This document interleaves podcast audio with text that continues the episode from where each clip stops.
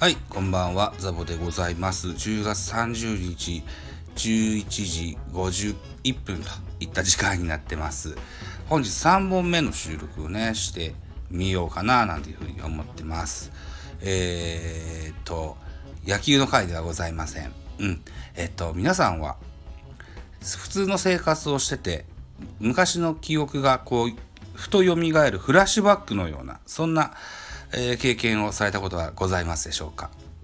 僕ねたまにねするんですよね。うん。特にね昔見たテレビの画像がふっと頭に降ってくるんですよ。で昨日ねそれがあったんです。えーこれがね昭和のね古い漫才師のお二人でございまして人生航路郁恵幸幸子という方をねあの皆さんはご存知でしょうか？えっ、とね夫婦ぼやき漫才でおなじみのお二人でございます。はい。えっ、とねなんつったかな？代表的なネタで言うとね目を閉じて何も見えずって当たり前やないかってねいうようなネタが あのおなでおなじみのねお二人なんです。はい。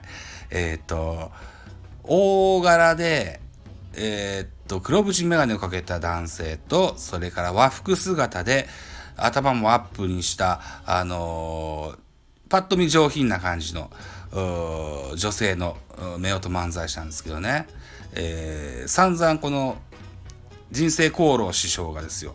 散々ぼやくわけですよ。でえーっと責任者出てこい！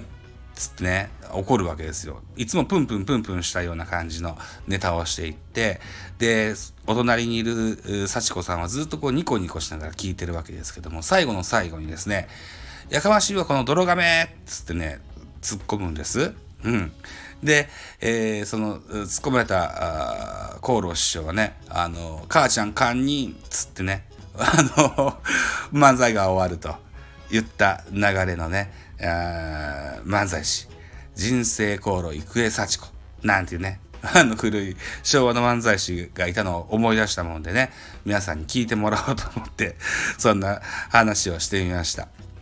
えーサムネイルも載せて載せますのでこんなルックスをしてたなというふうに思われると思います。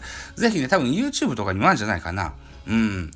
あのー今のね、えーお笑い第7世代で頑張ってる若い芸人さんも面白いですけども、あのー古い昔のね、あの 漫才師も面白い人いっぱいいますのでね、えまたそういったのもチェックしてみると楽しいかもしれませんよといったご提案でございます。はい、ご清聴ありがとうございました。